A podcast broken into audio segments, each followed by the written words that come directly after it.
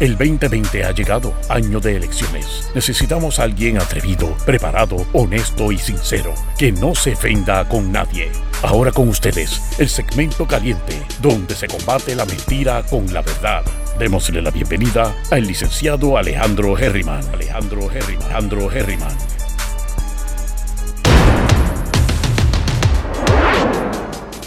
Saludos mi gente, bienvenidos y bienvenidas una vez más a Geriman TV. Déjenme saber si todo está bien porque esto no lo hago hace ya oficialmente alrededor de 18 días, mi gente.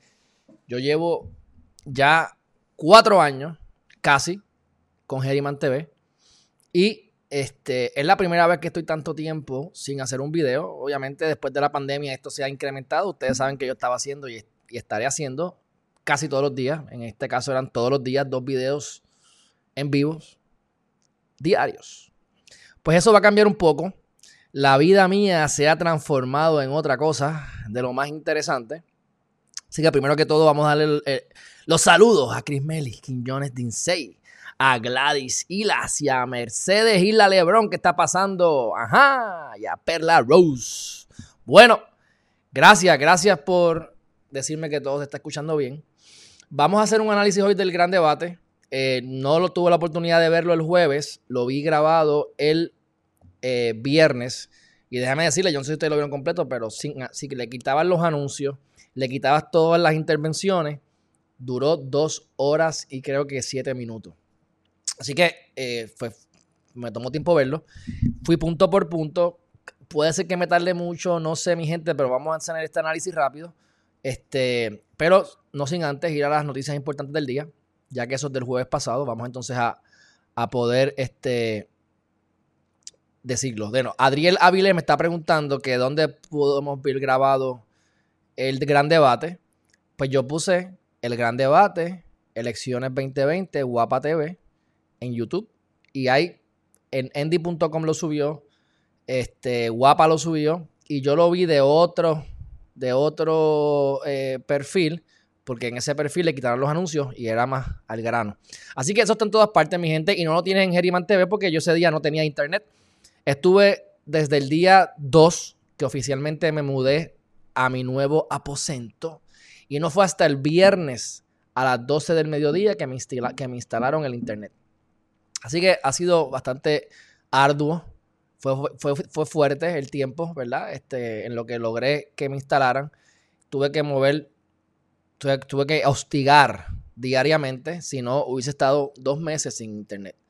Así que, ah, y donde estoy viviendo ahora, pues la señal no es tan buena del teléfono mío, así que aunque recibo llamadas, el internet es lento, así que no tuve la opción de poder hacer los en vivos con un hotspot, que yo tengo hotspot en mi teléfono, pero eh, demasiado bajo. Así que, de todas maneras, estamos aquí, vamos por encima, mi gente, eh, ya volvemos a la carga yo les voy a decir que yo todos los días, gracias Mari Carmen, un fuerte abrazo. Todos los días, este, yo estoy yendo a la playa. O sea, si yo estaba yendo todos los días a caminar, pues ahora la caminata la estoy haciendo en la playa.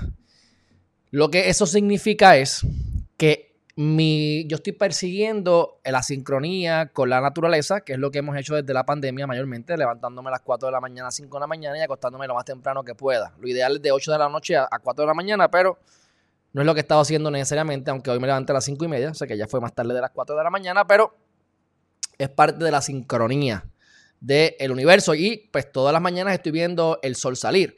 Así que yo estoy proponiendo que los horarios de Geriman TV fluctúen de acuerdo a la salida del sol.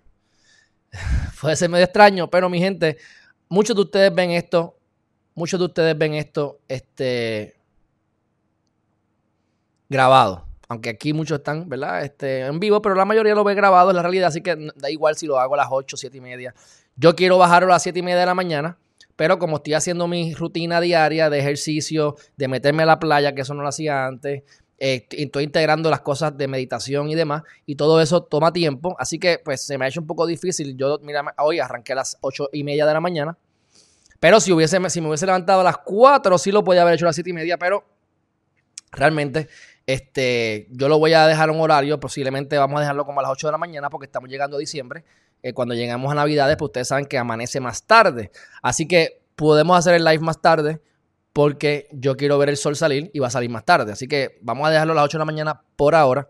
Una vez, si no lo cambio de aquí a allá, una vez lleguemos a diciembre y pasemos el solsticio de invierno, que entonces los días empiezan a cortarse nuevamente, pues podremos bajar el, live eventualmente a las 7 de la mañana, cosa de que yo pues también pueda ver el amanecer, mi gente. Y el mismo concepto lo estamos haciendo por la tarde. ¿Por qué?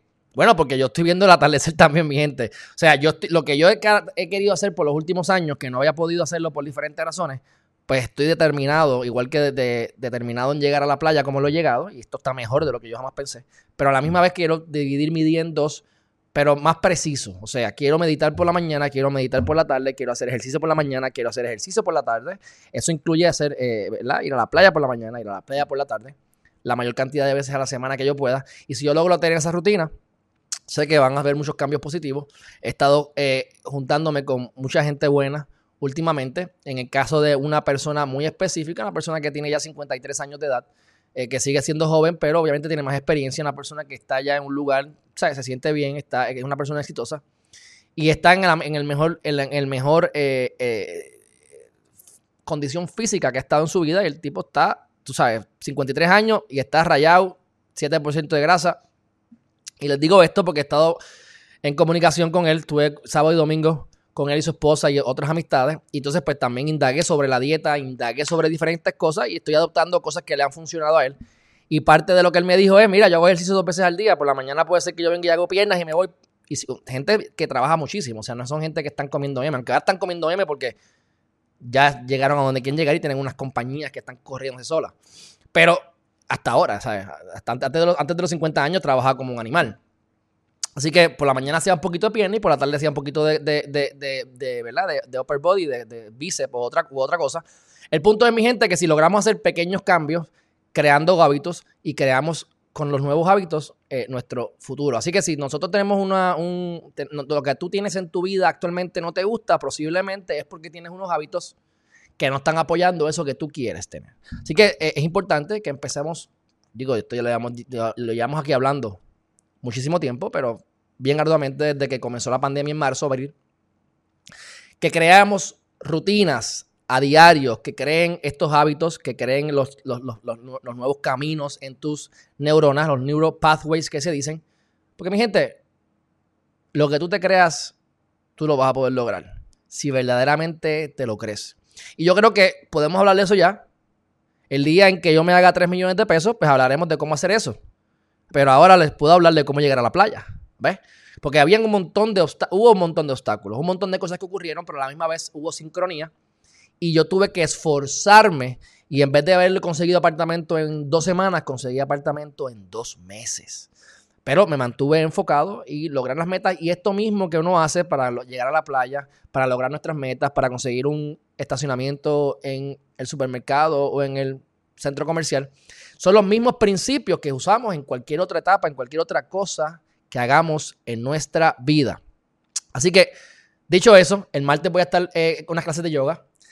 La esposa de este señor que les estoy diciendo, eh, hicimos una química brutal porque a ella pues, le gustan todos estos temas y, son gente que ya son exitosos, que no tienen que trabajar, trabajan porque quieren.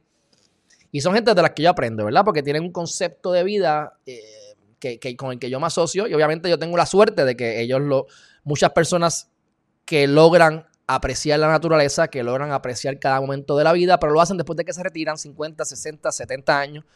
Así que gracias a Dios, pues a los 36 ya estamos ahí y eso es lo que yo, yo no quiero, ya yo me di cuenta que aunque yo siga trabajando en otras cosas, tiene que ser cosas relacionadas a Geriman TV o cosas que tengan que ver con bienes raíces, porque mi gente, yo no necesito más nada honestamente, yo me he puesto a pensar y analizar y yo no, yo no necesito más nada. Esto de vivir donde vivo ahora me ha sido un poquito contraproducente. Y esto lo comparto con ustedes para que ustedes lo analicen y lo pongan en su perspectiva. Pero ya yo, las aspiraciones mías han bajado bastante. O sea, yo, la playa no se va a poner más bonita porque yo tenga 20 millones de pesos en el banco o no. Eh, o sea, todo está dentro de uno. Tenemos que entonces prepararnos mentalmente, físicamente, con la dieta, dejar los malos hábitos que tenemos, ¿verdad? Los que sean.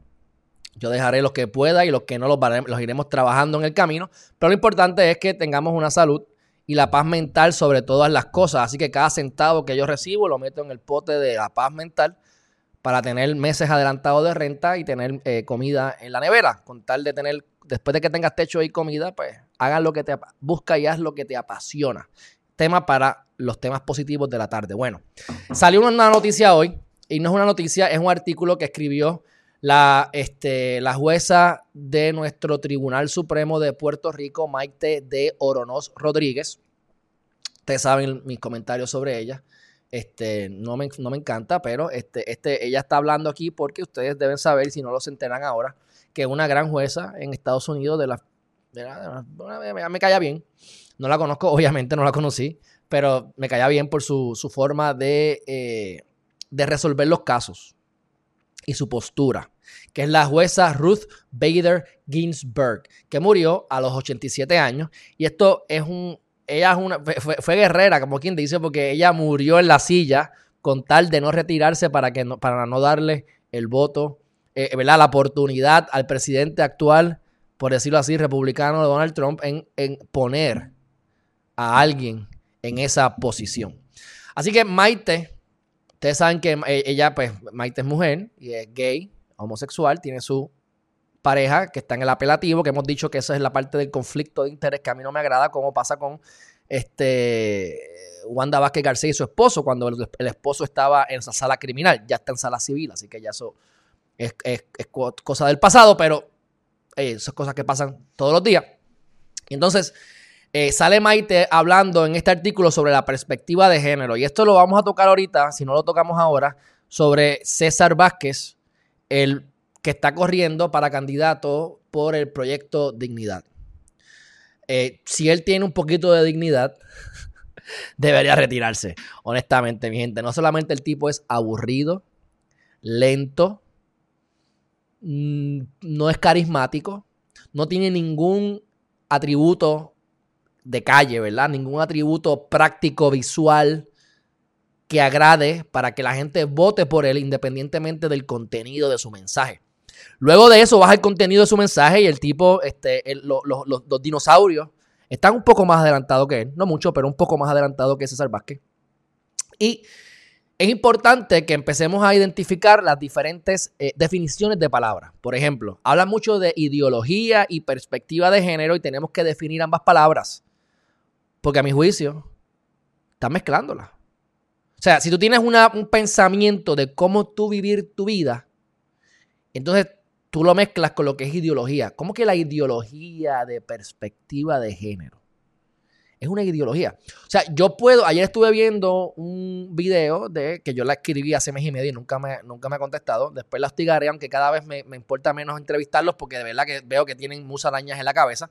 Pero la que está corriendo para senadora por acumulación, se me olvidó el nombre ahora, la quiero entrevistar porque es una muchacha que, mm, independientemente, ¿verdad?, de, cuán retrógrado puedan ser tus pensamientos, yo respeto hasta cierto punto todo el mundo, a todo el mundo, y creo que ella es inteligente y tiene buenos argumentos, así que me encantaría tenerla en el programa para debatir todas estas cosas. A César, honestamente, no me interesa entrevistarlo. Me habían dicho que para entrevistarlo, la persona que me lo dijo, no me acuerdo quién fue, le dije que me lo consiguiera, no me lo ha conseguido. Si me lo traen, yo lo entrevisto. Pero no me interesa, porque realmente no creo que vamos a sacarle ningún provecho. Con esta muchacha sí le podemos sacar provecho, porque podemos entonces hablar de estos temas más profundos, a ver cómo los toma. Pero están diciendo que el problema con la perspectiva de género es que, pues, yo soy hombre porque tengo pipí, pero pudiese querer ser mujer porque así lo decido. Entonces, eso es un esa es una cosa de, todo el macro, de lo que es la perspectiva de género, y ellos en ese punto en específico pudiesen tener algo de razón. Lo que pasa es, mi gente, que no nos podemos ir a los extremos. Hay lugares, y esto estábamos hablando, no sé si fue en, en California, fue que me dijeron que es así, que tú tienes niños que tienen dos y tres años y le preguntan al nene, ¿tú eres nene o eres nena? Y el nene dice, soy nena. Ah, pues ok, vamos a, vamos a vestirle nena, vamos a tratarla como nena, porque él dijo que quiere ser nena. Bueno, yo no soy experto en esta cuestión de, psicología y demás. Yo tengo mi propio, ¿verdad?, criterio por lo que he visto y demás y lo que he experimentado. Pero mi gente, yo también sé que a los niños uno los ignora. Uno los ignora. Muchas veces. Porque los nenes no saben. O sea, ¿hasta qué edad el niño sabe que... O sea, yo puedo hacerte una pregunta y de la manera en que te hago la pregunta, yo manipulo tu respuesta. Especialmente si es los, si son niños. Si son niños, ¿ves? Así que eh, si te vas al extremo de que el niño a solamente... Déjame ver si yo me cambio aquí un poquito. Si el niño solamente va...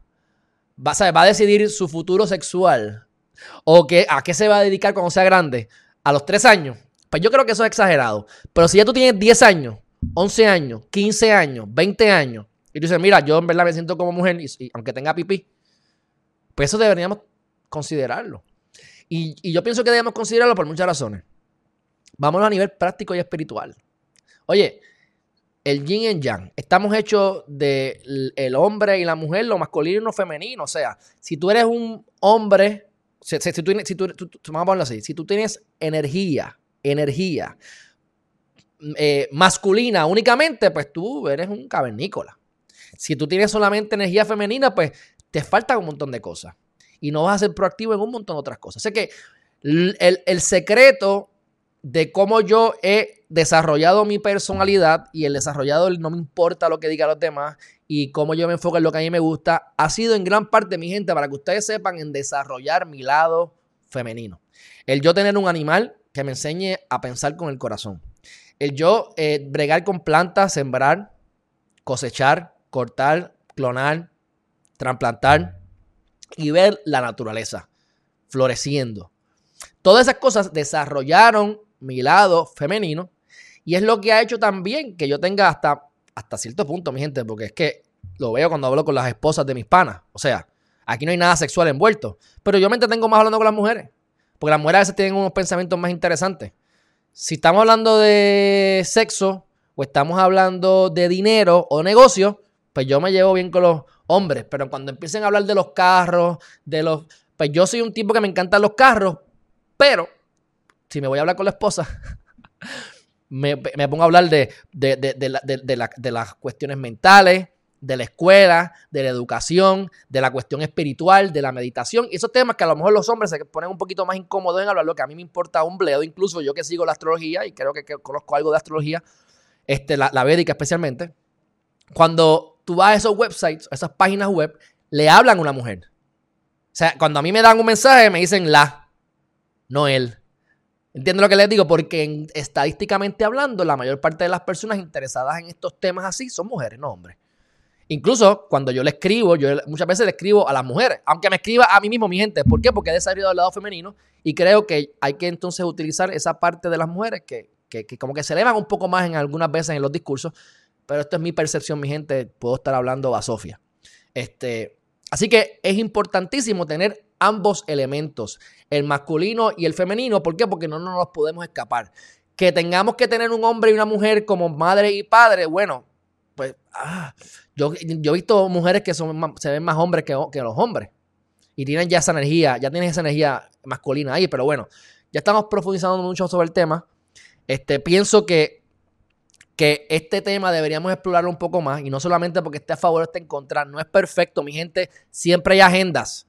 La perspectiva de género tiene mil defectos o muchos defectos. Pero por lo menos lo importante es saber que no solamente el sexo determina, porque tenemos el sexo, ¿verdad? Lo, físico, el pipí o el totín, por decirlo así. Porque, oye, hay mujeres que son fuertes físicamente, mucho más que los hombres. ¿Qué hacemos con esa mujer? La obviamos. El hombre que tiene más inteligencia y menos fuerza física también lo obviamos porque es más como mujer. O sea, y volvemos entonces a los Black Lives Matter, el negrito, el blanquito, el guainabito. Como me dieron a ah, tú eres un guaynabicho. Bueno, yo nunca he vivido en Guaynabo, pero no te quejes después. No te quejes después. ¿Ah? Porque entonces, eso, eso, ven cómo, ven cómo tú eres negro, tú eres blanco. Se acabó. Tú eres rojo, tú eres azul. A mí no me importa. ¿Ves? O sea, mientras veamos estas distinciones y nos dé miedo hablar de estas cosas y lo pongamos en diminutivo, y entonces, ay, pues mira, tenemos problemas, tenemos problemas. Yo pienso que los argumentos de Proyecto Dignidad son muy, son muy eh, absolutos, entiendo que no son prácticos y entiendo que la sociedad en muchos aspectos estaría peor si nos vamos al extremo que ellos están buscando. Obviamente hay hay verdad en cada uno de los argumentos. Mi gente, aquí nadie tiene la verdad agarrada por los cuernos, pero tenemos que aprender a hablar sobre temas incómodos. Hay unos estudios que han salido que dicen que el problema que están teniendo todos los millennials, o muchos, no son los millennials, ya estamos a la generación menores, X y Y, creo que, o Y y Z, no me acuerdo ahora, pero después de los millennials, o sea, los que tienen a lo mejor 20 años y menos, son personas que no han tenido interacción con otras personas, no han podido desarrollar esa cuestión de poder hablar y hay un montón de cosas de cómo hablar, de cómo comunicarse, de cómo, o sea, han habido casos de, ay, el nene mío tiene 14 años y cuando tocan a la puerta, él no, le digo que abra la puerta y no quiere hablar, no quiere abrir la puerta porque le da miedo, porque no quiere hablar con extraños.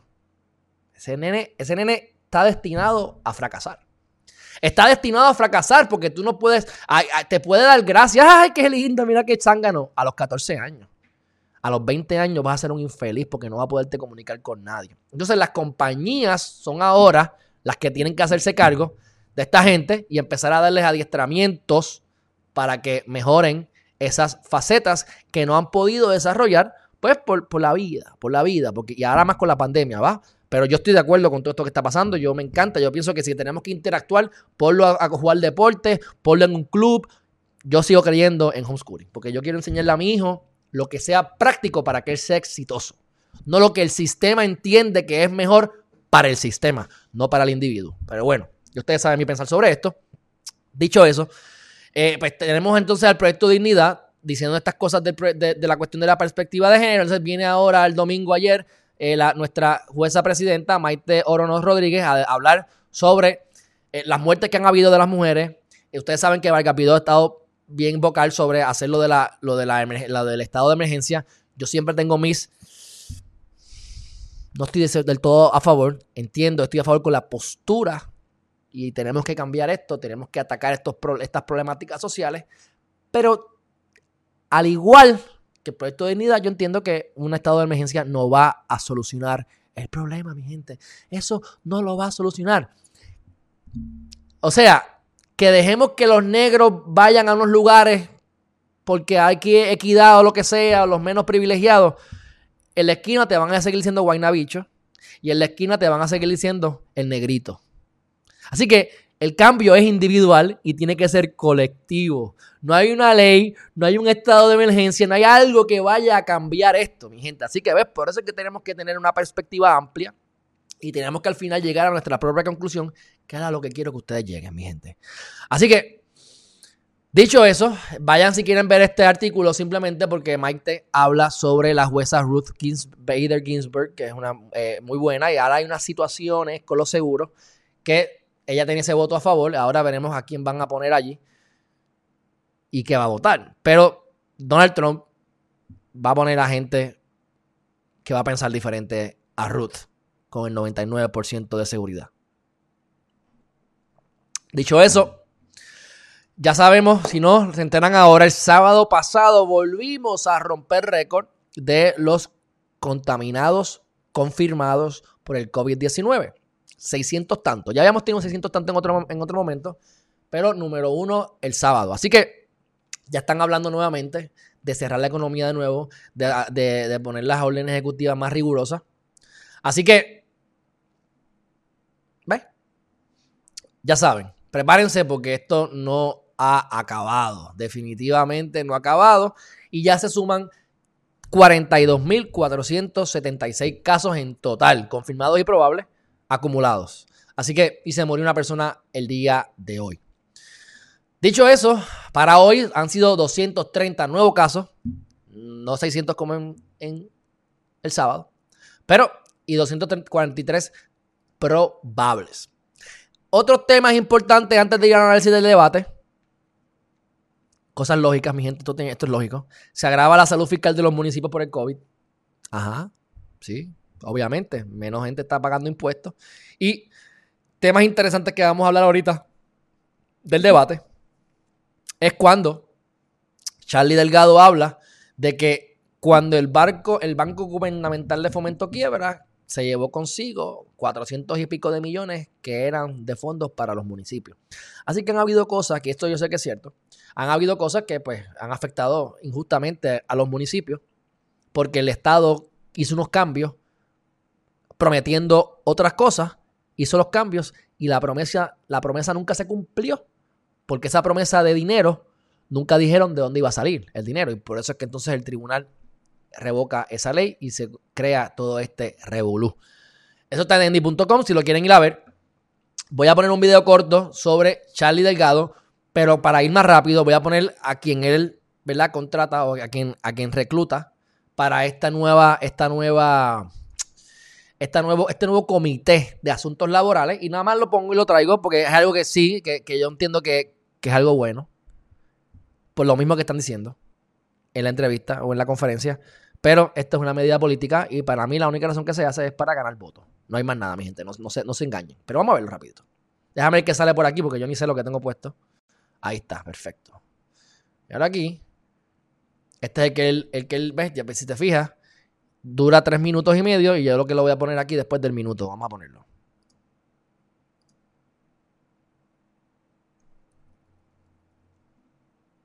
Espérate. Ave María, era para allá. Bien rápido el internet. Déjame darle un refresh. Como lleváis rato abierto. Vamos a ver. Así que hoy yo quiero Ahí está. que trabajar para primer, primer, eh, primer comentario interesante. Fíjense, como estamos aquí, esto es interesante, esto no tiene que ver. Fíjense como estamos viendo algo de los populares. Fíjense, de los populares. ¿Cuál es el anuncio que me ponen aquí? La colonia te mata. Vota, estadidad. Ah, obviamente yo aquí yo vengo y lo cierro. Pero que lo dejé el anuncio, lo, lo voy a dejar ahorita también. Porque quiero que vean cómo funciona la cuestión esta de la promoción. Porque te meten el, la, promo de los PNP en el anuncio o en, el, en la conferencia de los PPD. Pero bueno, escuchen. Porque heredan, que son pocos. Todos tenemos que trabajar. Luisa Acevedo Zambrano, que también se excusó en la mañana de hoy. Ahí va. El derecho laboral es bien importante porque el derecho laboral es parte de la vida de la persona. Todo se paga con dinero.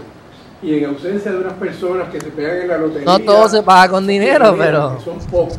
Todos tenemos que trabajar para obtener ese dinero.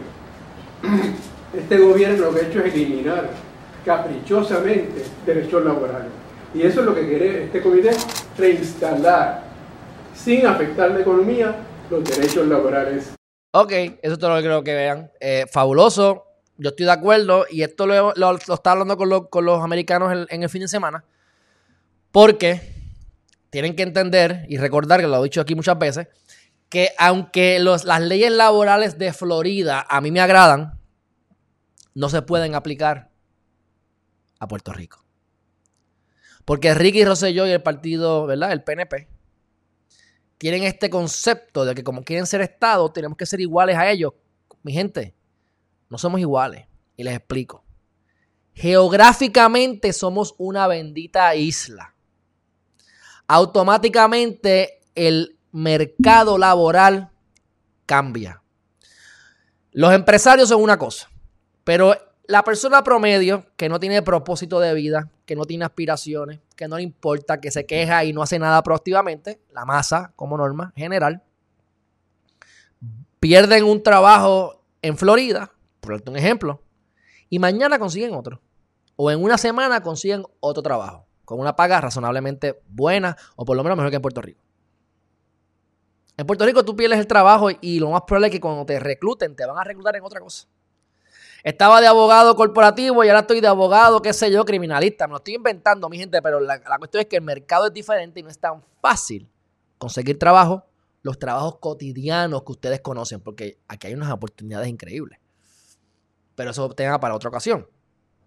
Así que estoy de acuerdo con ellos, pero obviamente la única razón por lo que están haciendo esto a mi juicio es por cuestiones puramente políticas, porque ahora están entonces haciendo los contrastes entre los partidos y todo lo malo que nos hicieron los PNP y cómo nosotros los populares vamos entonces a hacer milagros por ustedes, Puerto Rico. Porque fíjate como dice, vamos a enmendar las leyes, a reinstalar lo que funcionaba sin afectar la economía. Qué lindo. Pues no, eso, eso yo, de la boca para afuera es un mamey. Explícame cómo es que no va a afectar la economía o cómo es que se va a afectar. Vamos. Pero estoy de acuerdo con, ese, con, esa, con esa iniciativa. Aunque volvemos, es político. Dicho eso, según, según este primera hora, déjame llegar aquí, según primera hora, las noticias más importantes del fin de semana, que las voy a comentar aquí rapidito. Este, primero que todo, lo de, lo de la jueza, ya lo hablamos, la jueza que murió. Eh, lo del cita, fíjate, ya lo hablamos también, cita récord de los positivos de virus, lo hablamos también. Eh, lo de la violencia de género, lo hablamos también, fíjate, estamos, estamos, estamos ahí con ellos. Y este, esto no lo hemos hablado, pero están diciendo que ya, empezaron a imprimir las papeletas de la Comisión Estatal de Elecciones, así que vamos a ver, vamos a ver si, si, dan, si dan a tiempo. Y Donald Trump le da a Puerto Rico, que lo puso así en uno de los titulares, 13 billones de dólares. Porque Donald Trump, con toda la humildad del mundo, nos dijo que él es lo mejor que le ha pasado a Puerto Rico. Yo me río, mi gente, tú sabes. A mí el tipo, el tipo es un chiste. Pero eh, políticamente, pues ahí tienen, para que voten por él, para ver si por lo menos el 50% de los votantes puertorriqueños en Estados Unidos votan por los republicanos al menos y no sea el 30% o el 33%, que es lo que se ha establecido. Porque dicen que dos de cada tres eh, votos puertorriqueños van para los demócratas. Así que veremos a ver qué pasa, pero esos 13 mil billones de dólares sarcásticamente o irónicamente son para la en parte, ¿verdad? Son para la reconstrucción de la red eléctrica, que fue la que nos dijo que no nos iba a arreglar porque estaba chavada por nosotros. Así que nosotros tenemos que ver con eso, y eso lo dijo María. Yo recuerdo esto de mente, pero termino ahora, un mes antes de las elecciones, dándonos chavitos. Así que, eh, dicho eso, regresando al titular número 4, dice, y esto es lo último antes de, bueno, y lo de los seguros, pero dice, seis años de cárcel para una persona que cambió el cheque del PUA ilegalmente. Cambió 10 mil dólares y el tribunal dijo que son seis años de cárcel. Yo no sé si esto es meritorio o no. A nivel general y sin pensar en este caso, siempre digo que el Código Penal de Puerto Rico es altamente punitivo. El de Puerto Rico, Estados Unidos. Altamente punitivo. Y lo que nos de la manera en que nos castigan, no nos rehabilitan. Así que si tú vas a darme una, cantidad. Y tampoco me va a inducir a no hacer el, a no cometer el acto criminal. Se ha establecido que no importa la cantidad de años que tú le pongas, si son 10 o son 50, la gente que va a matar va a seguir matando, o la gente que va a robar va a seguir robando, porque la gente roba y mata, como norma general, pensando que no los van a coger. Así que, y aparte de que tampoco conocen la ley. Así que no van a saber cuántos años son, o cuántos años es que van a estar presos. Así que, pero bueno, crítica. ¿Cuántos políticos van presos 6 años? Esa es la crítica. ¿Cuántos políticos van presos 6 años? Obviamente no estamos todavía, no hemos visto lo que va a pasar con Tata Milagros, ¿verdad? Con María Milagros Charbonnier. Pero si ella se ha metido 30 mil aquí, 100 mil allá, etcétera, etcétera. Cuando estamos hablando de, los amiguitos de Tomás Rivera Chats y las demás, este, los empleados fantasmas, el Crepagate. Y ustedes siguen, ustedes saben que este cuatrienio ha estado lleno de esto. Todos los cuatrienios tienen esta cuestión. Así que eso les dan probatoria, les dan 10 meses de cárcel. Vamos, y esto es, esto un poco emocional. Hay razones por las cuales le, dan probatoria. Pero a nivel práctico, aquí que podemos diferenciar lo que es los crímenes de cuello blanco. Porque entonces te robas 10 mil dólares o te robas mil dólares y te pueden dar más de 500 y te pueden dar hasta 6 años de cárcel o te pueden dar 6 años de cárcel. me imagino que pueden darte mucho más, pero 6 años de cárcel. Esta gente se pone a robar cientos de miles de dólares del gobierno crean cosas fantasmas, le hacen un daño mucho más grande a la economía y esa correlación no se ve. Así que si yo voy a cambiar el PUA de 10 mil dólares o voy a robar dinero en el gobierno, pues yo prefiero robar dinero en el gobierno porque hay menos probabilidades de que me cojan o de por lo menos de que me metan preso. Porque ya como tú no eres criminal, eres cuello blanco, no te vas a escapar, la fianza te la ponen más bajita, hay 20 mil condescendencias con uno y como los jueces tienen discreción en muchos de los, de los, delitos, entre un año y diez años, pues a este le dan diez, a este le dan uno por el mismo delito, ¿eh? Pero bueno, próximo tema. Este. Los seguros, mi gente. Seguro. Vayan y lean ustedes. Yo estoy medio molesto con los seguros. Este. Y FEMA ni se diga. Pero de todas las reclamaciones que se han hecho, alegadamente, de cada 10 reclamaciones, 4 han sido denegadas o han sido cerradas sin pago. Y eso es nefasto. Nefasto, nefasto. Y yo que estoy bregando, he bregado con unos seguros últimamente para ciertas cositas, se han puesto bien, han sido bien fuertes. Yo he tenido que, llamar, he tenido que invertir tiempo. O sea, tú tienes que estar ahí peleando y hostigando porque si no, no te quieren pagar. Y no te incluyen reclamaciones que te tienen que incluir. Tú les mandas la foto, hacen lo que les da la gana, como les da la gana. Y yo llevo cinco años pagando un seguro que nunca había usado. ¿Ah? Pero bueno, mi gente, este, esa es la realidad del asunto y sin contar todos los que han quebrado, como Integran, que dejó arrollado a un par de gente y yo conozco a unos cuantos. Bueno, vámonos entonces ahora a. Bueno, y, ah, bueno, y finalmente a Cani García. Cani García, esto puede ser interesante. Cani García puso un artículo, artistas que yo siempre digo que no se deben meter en política. Pero se están metiendo en política y a lo mejor yo me metería en política si fuera artista también. Lo que pasa es que apoyar a alguien en específico es difícil, pero básicamente ya lo que está diciendo es que cuando ella tenía un carro, en su casa se compraba un carro y el carro salía limón, ellos le ponían una cruz. Le ponían una cruz a, la marca. Si me, yo me compré un Volvo y el Volvo vino malo, o me compré un Toyota y el Toyota vino malo, yo no compro más Toyotas en mi vida. Dando el ejemplo de que si yo voto por un candidato, el candidato del partido me, me traiciona, o trabaja mal, o roba, pues yo no vuelvo a votar por ellos. Así que ya lo que está es tratando de que la gente vote otros candidatos que no sea el popular y el PNP. Bueno, está bien. Pues yo voy a hablar de esto porque yo estoy de acuerdo. Yo estoy de acuerdo. Y ella tiene seguidores, buenos seguidores. Así que vamos a ver si esto hace alguna, alguna diferencia en los votantes, mi gente. Porque aquí la gente, las probabilidades de que va a ganar y como he dicho desde el principio, y Donald Trump. Lo de Donald Trump no me molesta tanto. Pierluisi sí sería más nefasto todavía. Pero son las probabilidades por el pueblo puertorriqueño. Ah, y la segunda es Charlie. Lamentablemente, mi gente, populares o PNP, eso es lo que hay. Así que